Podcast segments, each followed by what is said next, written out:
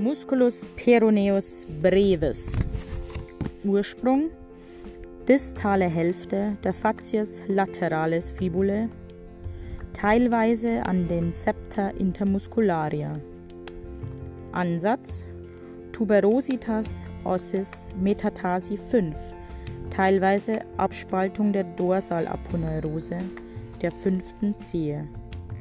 Funktion im OSG eine Plantarflexion, im USG eine Eversion, Pronation.